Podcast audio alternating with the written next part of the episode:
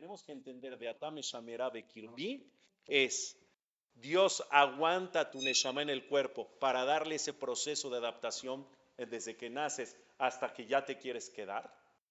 Y después, cuando Dios no lo quiera, pasa una situación, que ojalá nunca nos pase, pero Dios no lo quiera, que pase una situación donde el alma se quiera salir ya por desesperación, Dios te dice, es hasta que yo diga, no hasta que tú digas, no hasta que tú quieras. ¿Estamos o no?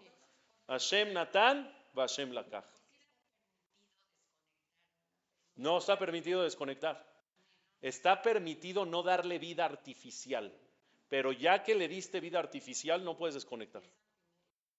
Está permitido decidir si lo conecto o no. Y otra vez, depende del caso. Depende del caso, sí. Sí, porque es vida artificial. A lo mejor ya era el momento de Dios de decir, vámonos, si tú lo estás conectando, y ya es decisión tuya que se quede, no decisión de Dios. Por eso, cada caso hay que juzgarlo por aparte y son casos muy delicados donde hay que, el jaján tiene que analizar si hay muerte cerebral, si hay pronóstico de probabilidad de que se revierte y de que haya un milagro o no. Cada caso se juzga por aparte, pero en términos generales se puede no conectar, pero si ya conectaste, no se puede desconectar, estás quitando vida. ¿Estamos o no? Medicamento, comida no se puede dejar de dar. Al mínimo necesario, sí. Porque si no sería como que lo estás acelerando a que se vaya. Lo que puedes hacer es ya no darle tratamientos para prolongar la agonía, eso puede decidir él o la familia, eso sí. ¿Qué? Eso, eso sí, puedes decidir, sí. Otra vez, cada caso no se puede, no se puede dictaminar con la clase de hoy. Cada caso se habla a preguntar. Esto es para que tengan un panorama general de lo que de cómo funcionan las cosas, ¿ok? Seguimos. Featatid litelamimen.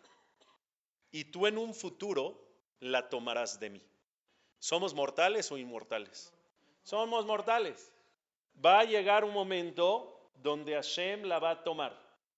Pero cuando Hashem toma a la Neshama, es cuando se da la muerte digna. ¿Qué quiere decir una muerte digna? Les explico. Está escrito en la Gemara que a veces no nos gusta mucho esto porque somos medio supersticiosos al tema, pero sí el Talmud dice que la persona debe de pedir tefilá todos los días de su vida por el día de su muerte. Así está escrito. No para morir, sino para que cuando llegue el momento, que sea un momento digno. Dios, que mi momento cuando tú decidas, que sea 120 años, que sea un momento muy bello. Que sea un momento bello. ¿Cómo existe muerte bella o no? Sí, sí, sí, existen muertes bellas. ¿Y qué es una muerte bella? Donde se ve a leguas que Dios toma la Neshama. Que Dios besa a la Neshama. ¿eh? Y puede ser una tragedia. Es verdad, es verdad, es verdad, es verdad. Pero cuando Dios decida, joven o grande, que sea bonito. ¿Qué es bonito? Bonito es sin sufrimiento, sin agonía larga, en casa o en el lugar donde más cómoda la persona se sentía. Ah, les quiero contar una buenísima.